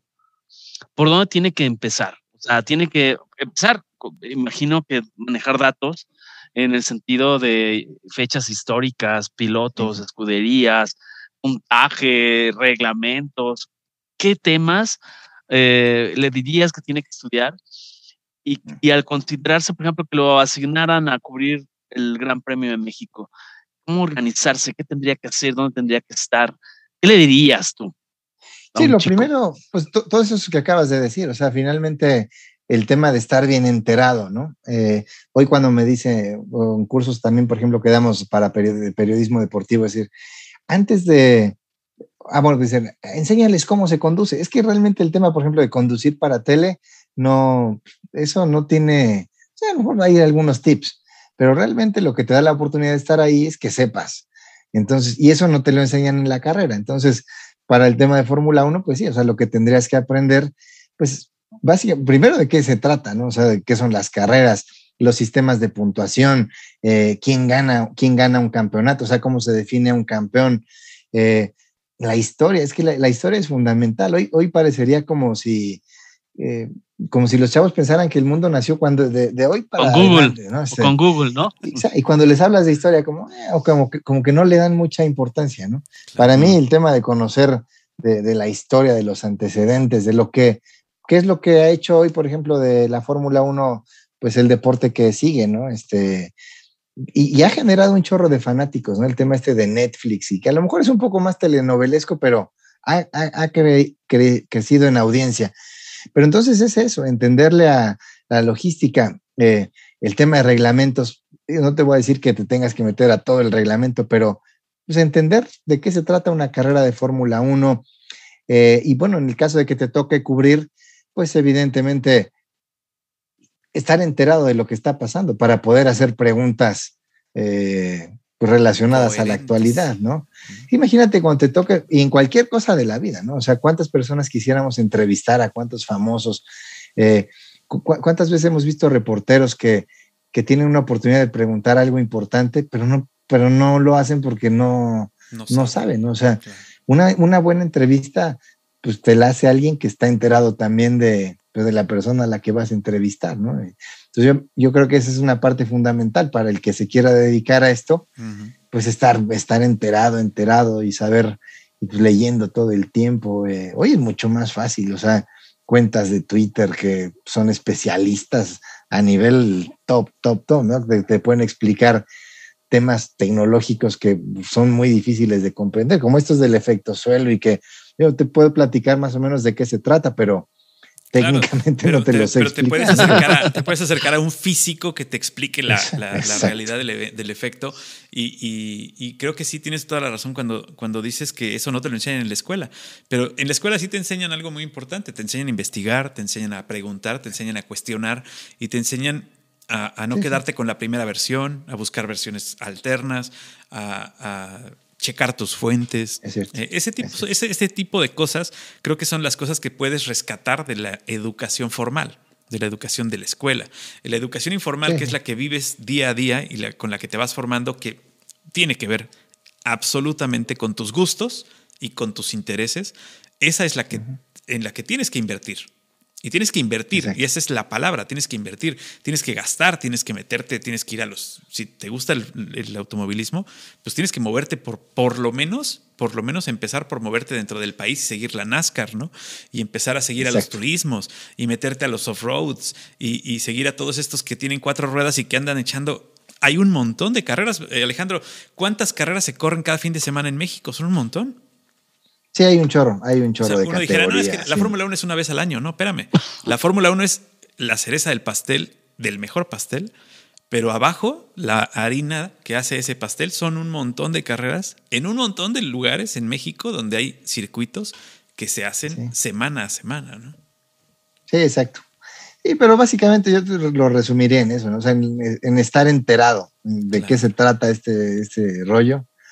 Y pues y a lo mejor lo que te interesa es socializarlo, ¿no? Y entonces, bueno, si lo tuyo es lo social, pues pregunta acerca de los que van a las carreras, ¿no? Y cómo lo disfrutan con la familia, este, o los pilotos y sus, vidas privadas y sus vidas sociales, ¿no? Digo, te puedes poner el, tema que tú quieras y puedes tratarlo desde la forma que tú, que tú lo, quieras saber. Pero, eh, Emilio, creo que tienes Toda, la, toda la razón. Y tú no tampoco me dejarás mentir que los jóvenes eh, quieren buscar todo en la primera página y en el primer resultado de Google es con el que se... Sí, hay, que, hay, que cotejar fuentes, hay que cruzar, es decir, que tal vez hay un dato equivocado, pero bueno. Alejandro, yo te quisiera preguntar, eh, por ejemplo, algo que no estemos abordando, que consideres relevante en cuanto a la Fórmula 1, a toda esta actividad del automovilismo, algo que estemos pasando por alto y que quieras uh, pues compartirnos a la gente que nos está escuchando. No, Emilio, la verdad es que yo creo que, aparte, me, creo que nunca me habían entrevistado tanto eh, sobre tantos temas que me gustan, ¿no? Este, como ahorita que he platicado y que les he podido compartir cosas que me apasionan. Eh, realmente gracias por la entrevista, ¿no? Y a lo mejor eh, el tema de, de, Checo Pérez, o sea, de repente hoy, hoy es un boom Checo Pérez, pero ¿qué tan lejos o qué tan, o qué tan cerca estamos de volver a ver, vivir esto con un piloto mexicano? Puede pasar muchísimo tiempo. Entonces, bueno, realmente, eh, pues identificar esto como un momento histórico para el deporte mexicano, para el automovilismo mexicano, ¿no? Eh, lo de Checo, tener hoy, tenerlo ahí hoy en una, en una escudería top y eso, creo que después de Checo va a pasar, puede pasar tiempo sin ver. Ahí está Patricio Howard, que hoy corre en Indy, pero Sí, pero, no, no, es fácil. Puede, no dar ese brinco, puede no dar ese, no, subir ese escalón y jamás dar ese, escalón, ¿no? O sea, pasar a F3 o lo que tú quieras y jamás llegar a la Fórmula 1 y quedar ahí este, como otro de los. Eh, eh, vaya, Checo Pérez ya está ahorita en un momento como el mejor piloto de Fórmula 1 mexicano. ¿no? o sea, ya de todos los tiempos. Ya, ya, ya los hermanos Rodríguez ya, ya están un escalón abajo. Sí, porque fíjense, ahorita que lo dice Alejandro, a ver, tú me dices si estoy en lo correcto, me puse a hacer mi tarea de investigación. En cuanto a pilotos mexicanos en esta historia, de, encontré Moisés Solana, él solo corrió ocho grandes premios. Pedro Rodríguez, 54 grandes premios y dos, dos este, victorias en Sudáfrica y Bélgica. Ricardo Rodríguez, siete grandes premios, yo pensé que había corrido más. Héctor Alonso Rebaque, que ya lo mencionamos, con 58 grandes premios. Esteban Gutiérrez, 59 grandes premios. No sé si estoy en lo, en lo correcto. Sergio Pérez, ahí es donde da el brinco. 193 grandes premios, 10 podios, uno en primero, tres en segundo, seis en tercero. Sí, o sea. Y Alfonso Celis, que yo no lo tenía en el radar, lo reconozco, es el tercer piloto de Force India, pero no sé si tú tengas algún otro.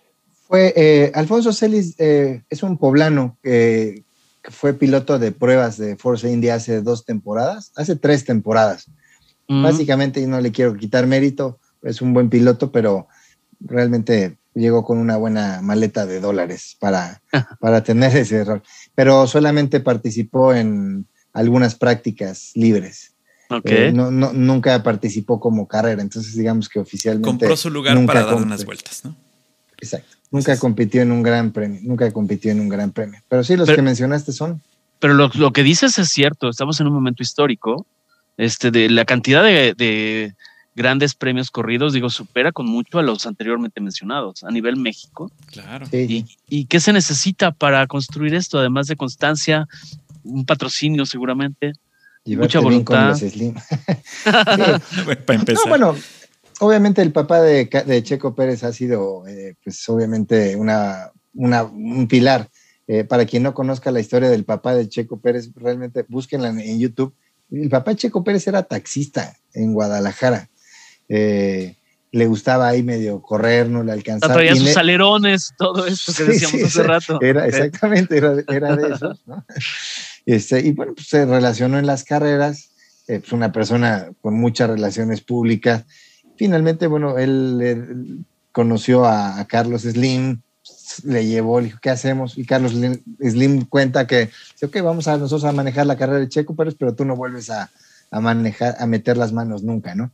Entonces realmente son un chorro de factores, como el tema de decir qué hay que hacer para llegar a la Fórmula 1 y pues empezarle a dar desde muy chiquito a los karts, eh, abrir tocar todas las puertas, eh, híjole, no sé, o sea, realmente hacer relaciones con todo mundo y, digo, y estar en el, en el momento y en el lugar, porque eh, hoy solamente hay 20 lugares en, Fórmula 1, ¿no? O sea, dentro de todos los pilotos que aspiran a llegar, pues, es súper complicado. Entonces, por eso es lo que hoy lo que estamos viviendo con Checo Pérez, creo que tiene mucho, vaya, eh, cuando pasen muchos años de esto nos vamos a acordar, ¿no? Este, y le vamos a contar a nuestros hijos y, y va, a pasar, o sea, no sabemos cuánto tiempo, ¿no? Pero realmente lo de Checo ya es algo histórico, ¿no? Es claro. Así es, y, y, el día que llegue el nuevo y que llegue el que tome este lugar y que ojalá sea eh, como con los pilotos italianos que viene uno tras otro, tras otro, tras otro, ¿no? Eso es lo que se espera o lo que esperaríamos, eh, que, hubiera, que hubiera una producción eh, o una, un acercamiento a este tipo de, de, de práctica eh, deportiva, que sí, pues, como bien lo dices, no es barata, no es fácil, no hay apertura. Eh, la apertura tiene que venir siempre por una, eh, por una patadita de alguien, ¿no? por una ayudadita de alguien por ahí. Y tienes que ser muy, muy talentoso y aguantar absolutamente toda la vara que te puedan echar encima, ¿no? sí, sí. no, y de verdad, sí, sí, sí. Y tomar, de verdad, tomarlos como, como historias de inspiración, escuchar lo que ellos platican, eh, digo, para los chavitos, para la, gente que quiera pues, ver esos ejemplos, o sea, son historias realmente fascinantes, ¿no? De, se dice muy fácil, ¿sabes? Que Checo Pérez cuenta ah, de que él dormía, cuando llegó a Alemania no tenía dónde dormir, dormía en, un restaurante. Encima de un restaurante, ¿no? entonces, yo creo que escuchar todo ese tipo de cosas, pues, de alguna forma te abre la mente, te inspira, te... Claro o sea, porque es muy fácil decir, ah, el piloto de Fórmula. O sea, todo lo, todo lo que hay que hacer eh, para llegar a dar el extra para llegar a esos niveles. Son niveles únicos, son niveles de. Claro, como en todas las disciplinas, ¿no, Alejandro? Como, en todo. Como en todas las disciplinas, creo que aquel que, que, que ve el límite como una meta a pasar y como un eh, escalón a subir y no como una barda donde ya no puedo llegar a más es aquel que hace el, extra mile, como dicen los gringos, ¿no? Exactamente. Sí, sí, historias de éxito, historias fascinantes, ¿no? Y...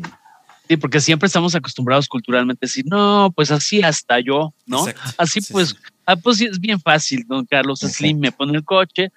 Yo pienso que escuchándote, Alejandro, y no sé si lo corroboras, es la parte del factor suerte también cuenta. O sea, en toda esta historia, cuenta, o sea, porque cómo llegó este, a conocer a Carlos Slim, ok, es un factor suerte, pero de ahí viene relaciones públicas, continuidad, esfuerzo, este, aguantar vara, ¿no? sí, sí, este, pero, pero toda esta suerte también se suma, Emilio, a que, a que estés en el lugar correcto en el momento justo. O sea, y con la actitud correcta, ¿no? Claro, o sea, y además podrás ser hijo de cualquier otra persona y llevarte con el, la persona más rica del país, pero si simplemente no corres coches, pues ya valiste madres, ¿no? así fácil, cabrón. Sí, sí. está muy sencillo. si, no, tienes talento. Te vas de piloto de este, pruebas, pero de una fábrica de supositorios. Entonces está más, cabrón. Sí, sí. Exacto. Es, correcto. Sí, exactamente. Podría ser tu patrocinador el mismo Marajá de Pocahú. Claro. Pero pues también tienes que, ponerte al tiro, ¿no? Sí, sí. Y, tener las manos. tener los saberte reponer de, una, de una eliminación, de un llamerito, de un cambio de, tardío. sí, exacto. O de un pleito con un piloto, con un mecánico, o de un eh, conflicto con un equipo, ¿no? O sea, ese tipo de cosas. Eh, también tienes que tener la inteligencia, ¿no? Eh, no, no, es, no, es, no es todo suerte. Básicamente. Sí, exactamente. es, la, conjugación de un montón de factores que creo que, sí, sí reconocemos, reconocemos que Sergio Pérez ha hecho un gran trabajo y hasta ahorita no hay nadie como él. Sí, sí, eh, digo, a lo mejor en cuanto a número de victorias, que decimos dos para él, dos para Pedro Rodríguez, pero bueno, eh, obviamente el número de carreras, competidas y de podios, exactamente. se hace, ahí se hace la gran diferencia. Digo, del talento de Pedro Rodríguez se habla, ¿no? De espectacular en lluvia. Eh, digo, hay, hay material de video también, pero sí, o sea, hoy ya podemos estar diciendo que sí, efectivamente, pues Checo ha sido el más... Eh, más pues, prolífico, por lo menos. El más, exactamente, sí. Y veo, la historia de los hermanos Rodríguez también es bien interesante, ¿no? De cómo llegaron eh, de Joe Ramírez, otro piloto, bueno, no piloto, del mecánico de Mercedes, eh, director de mecánicos en la época de Senna y de Prost. Eh, su, libro de Mi pasión, ¿cómo se llama? Este, la Fórmula Mi pasión es la Fórmula 1, de Joe Ramírez. Para quien le guste, se los recomiendo mucho. O sea, él cómo cuenta esa historia de, de su vida, de cómo llegó a la Fórmula 1 en una etapa más romántica este, también está bien interesante. Mi vida en la Fórmula 1, ¿no? Es... Mi vida en la Fórmula 1. Mi vida en la Fórmula 1 de George Ramírez. Exactamente. Pues mi querido Alejandro, yo, te, quiero, te quiero agradecer que nos hayas prestado el tiempo para hacer este programa, que nos hayas dado oportunidad de platicar contigo, que siempre es un placer tenerte en este programa y que sabes que además de que es de nosotros, es tuyo y podemos hacer estas pláticas las veces que sean necesarias. De verdad. Ah, muchas gracias. Muy, muy agradecido contigo siempre. Sí, gracias, porque ahorita tú ya venías entrando a pit. Ya, ¿no? y ya aquí te cachamos después de un día de ya, chamba. Ya con llantas gastadas y ya con poco combustible. pero bueno, este, le agradecemos siempre que, nos dé la oportunidad. No, al contrario, la, es un tema que me gusta y como bien dices, ¿no? Siempre, o cuando hay oportunidad de vernos, es un tema que sale. Siempre. Por lo menos en un momento de, la, plática. de la plática, exactamente. Exacto. Pues les mando un abrazo, Emilio, Paco, y bueno, a todo el auditorio. Y siempre compártenos, compártenos tus redes sociales para. Sí, claro, para que te sigan, porque tienes unas fotos espectaculares, tanto en Twitter como en Instagram, eh, y creo que, que, la gente estaría muy contenta de seguirte. Eh, estoy como Abulle, A-B-U-L-L-E, F1. Para no variar, Para que, vean, que vean que sí es fan. Abulle, Abulle Abulle F1 en Instagram y en Twitter. Así estoy y en Facebook como Alejandro Bulle. Y, y, además, para la gente que escucha este podcast en Puebla, ¿dónde te pueden ver? ¿Y a qué hora? Eh, estamos en Imagen Televisión al 10 para las 8 de la mañana. Ahí tenemos nuestra sección en el canal 3. Muy tempranero el señor. Tempranero. Pues con mayor, con mayor, razón le agradecemos. Ya lo dejamos ir para que cene rico, duerma rico. Porque ustedes no saben, pero este programa está siendo grabado eh, minutos antes de subirse al podcast. Entonces, este lo van a escuchar. Es calientito. Calientito, exactamente. Perfecto. Alejandro, amigos, muchas gracias por escucharnos. Paco, gracias. Es un gusto. De verdad es un eh, gusto. Un gusto. Alejandro, te mando un abrazo, como siempre. No, igualmente para ustedes. Abrazo grandote. Y les recuerdo también, como siempre, Emilio, que escuchen, comenten y compartan. Algoritmo, Algoritmo X. Emilio Retif. Francisco Disfín. Esto fue Algoritmo X.